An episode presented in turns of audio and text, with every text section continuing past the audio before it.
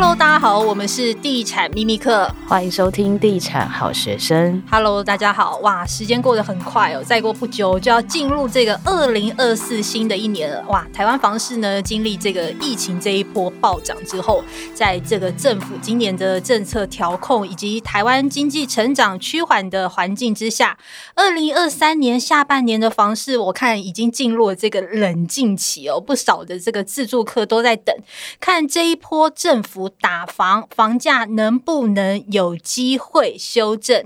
那我们节目的每一年到了这个年末之际，都会邀请这个命理专家来预测一下明年度的整体的国运，究竟接下来的房市走向，以及打算进场买房的人要注意哪一些事呢？这一集非常荣幸邀请到重量级的来宾，命理看相风水师简少年来聊一聊哦。Hello，Hello，大家好，我是简少年。这个，所以你每年都会找一个人来。会，那去年找谁？我压力好大啊！谢元庆老师找 去年是谢老师来，对，今年是我，很明显预算收缩编了不少，跟房产的景气是不是有关？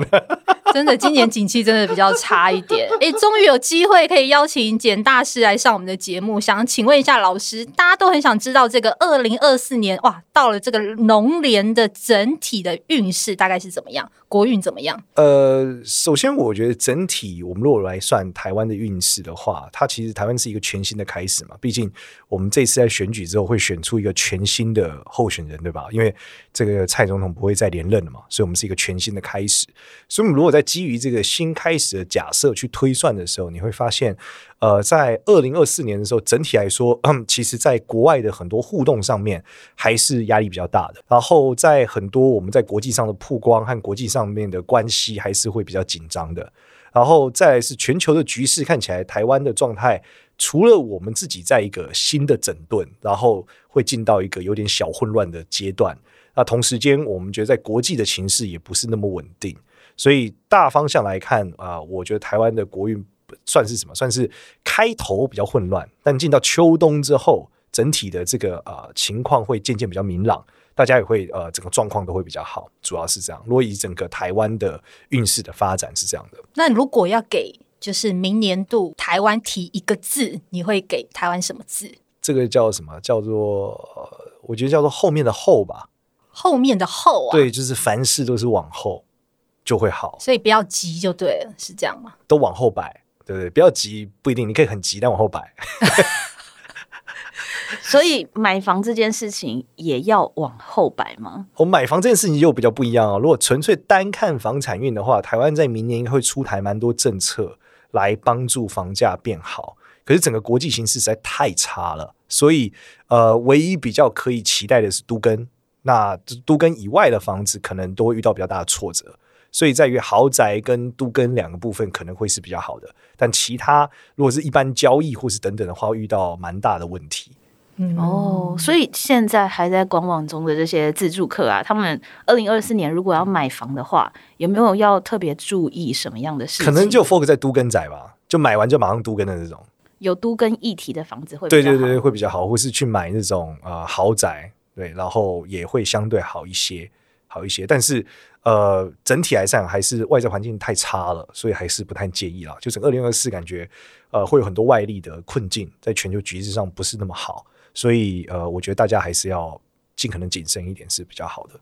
嗯，然后也是秋冬之后再做决定，可能是比较好的。哦，所以大概就是总统大选之后往后去做考虑这样子。呃，算是吧，因为考虑的总总统大选是一月多嘛，对对，那他就职之后五月多嘛。那大概也是就就职后，然后大概秋冬的时间再来讨论，会是好一些的，会比较明朗啊。好，那二零二四年哪一个生肖或者是面向的人，这个买房的运势最旺？哪一个生肖？对，或者是因为是看起来属猴子的蛮厉害的啊，猴子啊，对，属猴子的猴子的人他会买到一些比较特殊的住宅，比较呃可能比较漂亮的，或者说他在因为出台政策之后，这些政策很帮助他的住宅，然后导致他在上面赚钱。哦，猴啊，嗯，属猴子的同学，那属虎的怎么样？属虎的，对，属虎的买远方的会很好啊。远方哦，你是说就是到南部吗？还是呃、买到国外去？买到国外可能更好。好，在座的听众就是我跟 Sam 都是属虎的，然后我们刚刚是自肥体，对，自肥体。然后我们的好朋友威爷也是属虎的。哦，他买了国外的房子可能比较好。那威爷最近在台湾的房子有一些问题，我们 大家看新闻都看到，国外是应该买海外的，海外可能比较适合他了。哦，所以属虎的适合往外走就对，对。然后属虎也在明年很容易怀孕，所以恭喜两位。怎么突然跳到这一题啊？我的妈！怎么突然跳在这一题啊？那反向问，有没有哪一个生肖要买房的话要小心的？有没有哪个生肖买房要小心？我觉得应该是属属牛的同学哦，对，应该是民雄夫子。对，属牛的同学要比较小心，原因是因为他买房的这个房子可能会有一些呃采光啊，或是光线，或是新闻上的议题，导致他房价出现问题。对，所以要注意这件事。他买到一些电会有问题的房子，要么是电有问题，要么就是它的采光忽然被遮蔽了。要么就是他有上一些新闻，这个新闻对房价不是太友善。哦，这有可能，比如说他买了一间房子，可能突然遇到天坑，或者是那个房子突然我们的朋友 忽然忽然发生了公安意外，maybe 这种事情对，就一些新闻对房价有一些影响的。是是是，属牛的同学要比较注意哦。属牛的同学，我们的同学要特别注意哦。那有没有什么面相的人买房运势就是特别旺，嗯，就是跟着他买就对了？哦，就是上眼睑永远都是很肥的人。上眼上眼睑在哪里？那你就算是上眼睑超肥的人，所以我买房要跟着 Sam 买就对。对对对对，你的上眼睑就有点太薄了，就这个地方，啊、真的、哦、代表他的体质是善于囤积脂肪的，是非常好的。擅长囤房吗？这种这代表房吗？对，脂肪脂肪，对，哦、也代表房子，叫田宅宫。然后他的田宅宫算很亮了，现在还发亮。你的就、啊、你因为眉骨比较凸，所以看不出来，但是他的是很亮，所以他的房产运就很好。所以大家要有上眼睑很亮的人。那什么样的面相的人买房就是比较容易会买到不好？会衰，就上眼睑有疤 或者上眼睑有长痣的人啊，长痣也不行啊。对对，有痣有疤的人，他就是买到烂房子，怎么买都买到烂房子，或者是买到一个就是跌价仔之类的。对，就是反正会各种问题，他都不用叠加，他一买那房子就会有问题，就奇怪各种问题。老师，那医美去除可以吗？呃，会有一点点改善。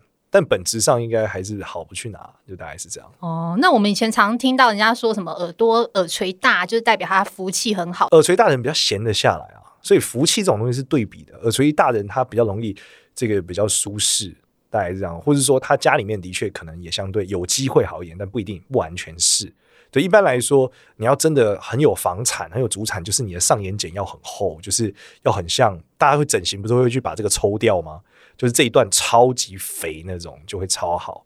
那眼袋厚可以吗？呃，眼袋后没有 什么，眼袋后一般是繁殖的品质比较高啦，就卧蚕比较大嘛，像什么罗志祥啊，他就是繁殖的能量比较猛啊，就这样子。哦，是所以眼袋大只有繁殖的能量就对了。对对对对，跟房子没有关系，不太有关系。哦，所以看一个人的面相。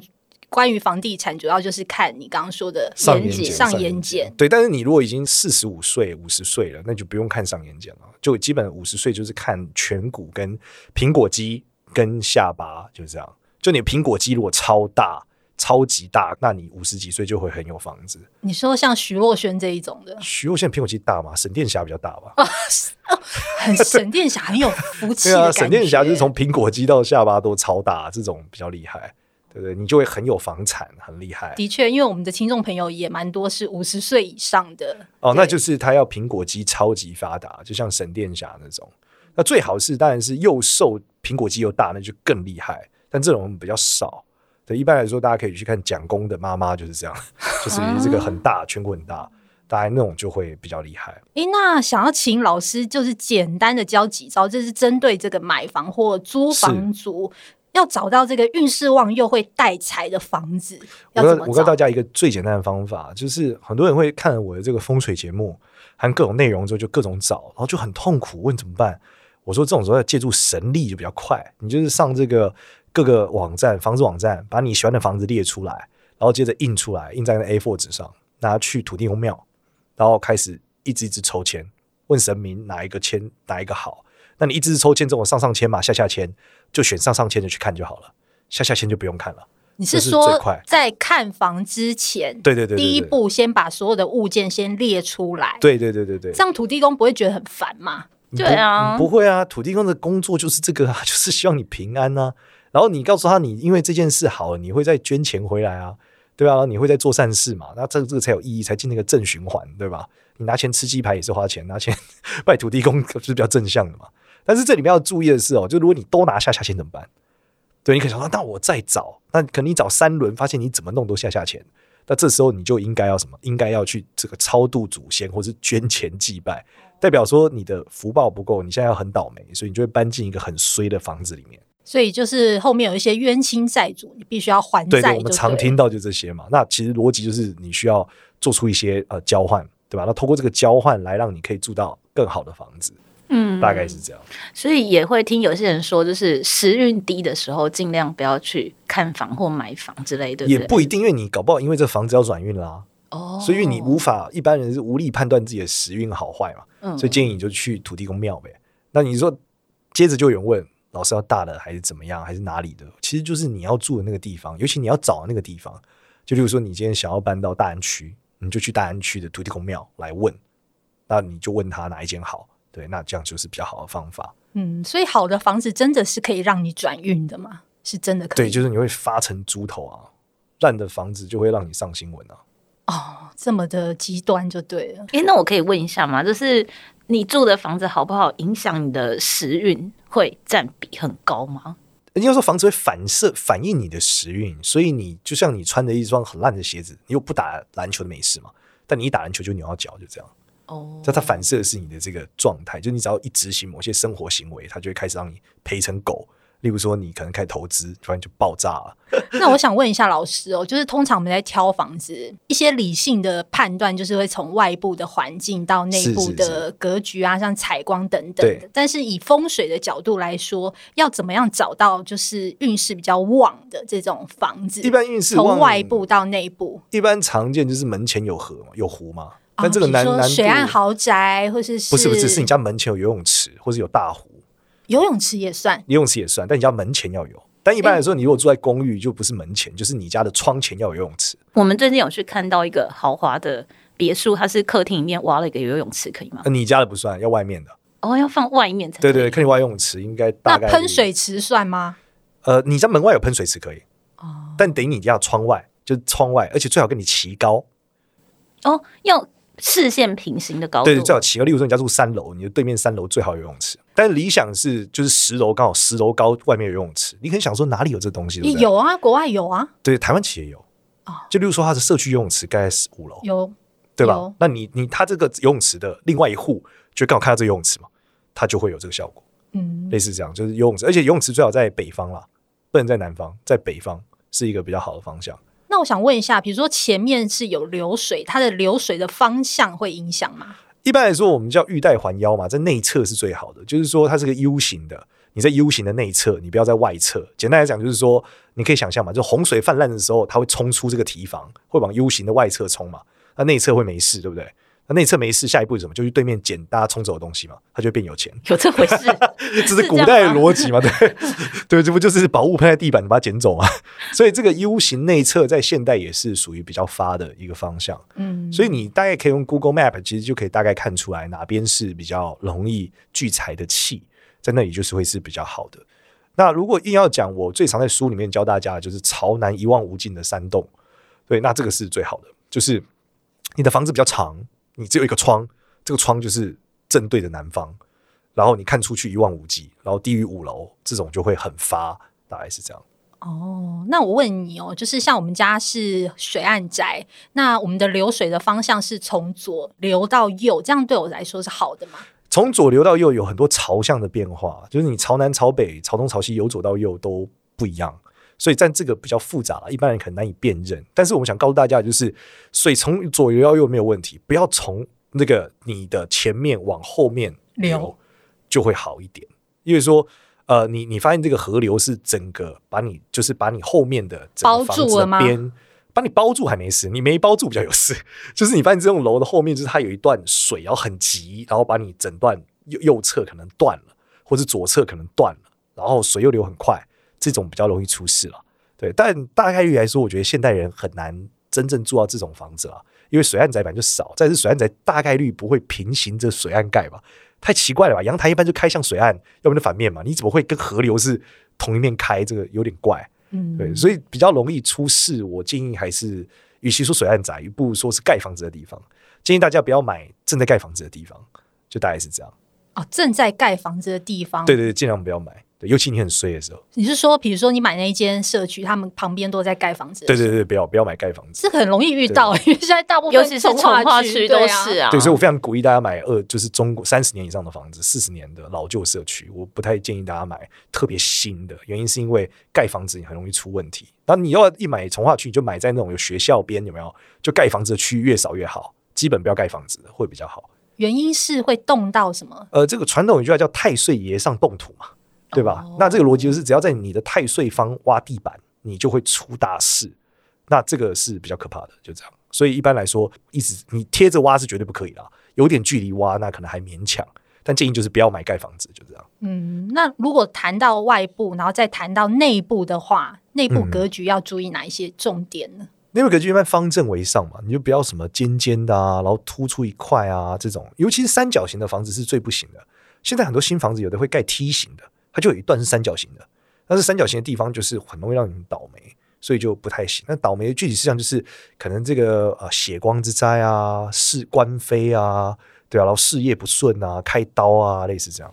现在也蛮流行，就是那个曲线的外观，所以它可能就是会有一段是圆弧状的，那这种可以吗？圆弧状一般跟离婚率比较有关哦，就一般来说曲度越大，离婚的概率越高，原因是因为桃花越旺。所以，如果你是单身，那当然很 OK 嘛。你一个人住进去，桃花很旺，没有问题啊。那像主卧室，我们通常都会设计一个更衣间，很多人都说这个是小三房。对，那这个能够避免吗？不会啊，更衣间不要太大就好，你不能更衣间大于卧室啊。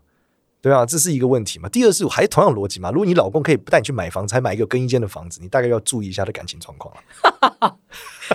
他可能真的有小三，你想嘛，台北市离婚率是百分之五十，哎，这代表四个里面有两个娃搞砸了。好，那这一题是我私心来问哦。其实老一辈都会说，这个起家错最好不要卖。是，但因为我最近就是新家即将要交屋了，要换一间房子了，嗯，就在考虑说，我现在住的这个起家错到底要不要卖掉？因为其实我心里是内心是蛮舍不得的哦，也怕这个好的运势就这么没了。老师有什么建议吗？一般来说，风水要实现需要大概一年的时间，所以我建议你留着一年。就如果你住在新家一年内你都没有爆炸，那你就把它卖了。如果你住在新家一年内发现它一年后炸了，就你的事业整个崩盘毁灭了，你就搬回去。哦，代表你挑了一个烂房子。所以搬家以后留着的房子还会影响到运势吗？呃，不太会，除非你有神明在里面。就你有把它做成佛堂，那就会；但如果没有佛堂，应该现在年轻人不太会有佛堂，所以应该不会。嗯，对，所以你搬到新家，大概生效最慢最慢一年，那最快要倒霉，可能一个月就可以让你很衰了。对。所以就是你在里面新家，你感受一下，如果你衰到了，你就赶快搬回家。所以衰到可能，比如说事月运啊，或者是生病啊，这种啊，各种各种各种，对啊，换上新闻被告啊，干嘛的，有的没的啊，事业崩解啊，离婚，老公打你啊。天哪，我想到工程师打我，真的没办法想象哎。好，那有一些企业，他们可能也会有一些搬办公室的需求。那通常这种是不是也不要随便的搬动？因为讲，就老板不要换位置。你扩增的员工就把他让他们做到新大楼去，对，但是旧的不要不要换，你就坐在那里发，你就一直坐着，不要改，对，因为你赌不起啊，对吧？你一年后搞不好你公司可以倒，欸，诶，对吧？公司惨是可以惨到倒的，我看了好多，有吗？有什么案例吗？呃，有个公司本来因为我之前人都在北京嘛，有一个公司之前要不要上市了，在大陆，你像那个体量是非常大的，它每年的每个每天的净流水就是几亿，然后他搬到了一个完全相反的房子里面，公司就倒了。就爆炸，应该是不能倒，就是说没有办法上市，然后开始赔钱，欠了超多钱，就这样。而其实短短在一年的时间内就猪羊变色，对，嗯，所以这个是很重要的。然后如果你真的要搬，我也建议你不要对着搬。什么叫对着搬？就比如说你现在这个房子朝北很发，你要搬到一个朝南的，不要不要不要对着搬，因为你搬错概率很高，大概是这样。哦，所以每个人都有适合自己的方位，就对。那应该说鞋子本身有好坏的设定，但最后还有合不合你脚，这是两种不同的设定。但绝大部分人一开始挑的鞋子就挑这个烂鞋，都不用讨论合不合脚了，对吧？例如说鞋子有没有图钉嘛，你根本不用讨论它尺寸啊，对吧？就是我们刚刚讲，像例如它可能外面有一个超大三角形的一个刀对着它，那就像鞋子里面有图钉嘛，谁穿这双鞋都会戳到脚，那就不用讨论是不是合脚了，大概是这样。那如果你已经觉得都没有问题，看起来是一个正常的鞋子，我们再来讨论你合不合脚。大概是这样。嗯，好，感谢老师帮我解惑。哎，这个起家错，我想应该就是暂时，应该是真的不会卖了。嗯、对，毕竟我对于这间房子还是充满了情感。我是每一间房子都是充满了这个爱，你知道吗？就是难分难舍。哎，这里面可以延伸一个主题是住别人的起家错要注意什么？哦，有的人不就是他去买房之后说啊，啊，当初这个人发财了，对你住进去也要装潢不能动。连床的位置都不能动，你要一模一样睡上去，你才会有这个效果。你一改完都不一样了，所以不能动。但床不用同一张吧？不用同一张，对，对，但床要摆一样的位置。哦，对，对对，睡的人也要睡一样的位置，全部要一样，你才有办法重现。你只要把它怎么打掉隔间啊，床换方向，你就爆炸。哦，所以比如说我知道这个前屋主是某个某个很有钱的老板，好了，我就可以照他原本的格局跟他的配置，然后直接搬进去。没错，只换床。就床垫换掉，然后床架都不用换。这个点是我第一次听到的。对啊，一般来说，那种瞬间暴富的很多，像我有蛮多朋友都是住在林森北路，因为林森北路气很猛，他们就住在那，然后发达了就搬离开。但他们住的原来是很破那种套房，那那个就很厉害，你就是照着住住进去。好，那这一节也非常谢谢老师，那我们来宣传一下老师的新书。哦，我反正我有出呃几本书啊，有这个现代算命生活书，还有什么改运书等等的。然后简少年有各种媒体都有，你喜欢听 Podcast 或 Podcast，看 YouTube YouTube 什么都有，就随你喜欢。你只要 Google 简少年，找一个你喜欢的来看就可以了。谢谢。好，这一集也非常谢谢老师。那下一集再见喽，拜拜，拜拜，拜拜。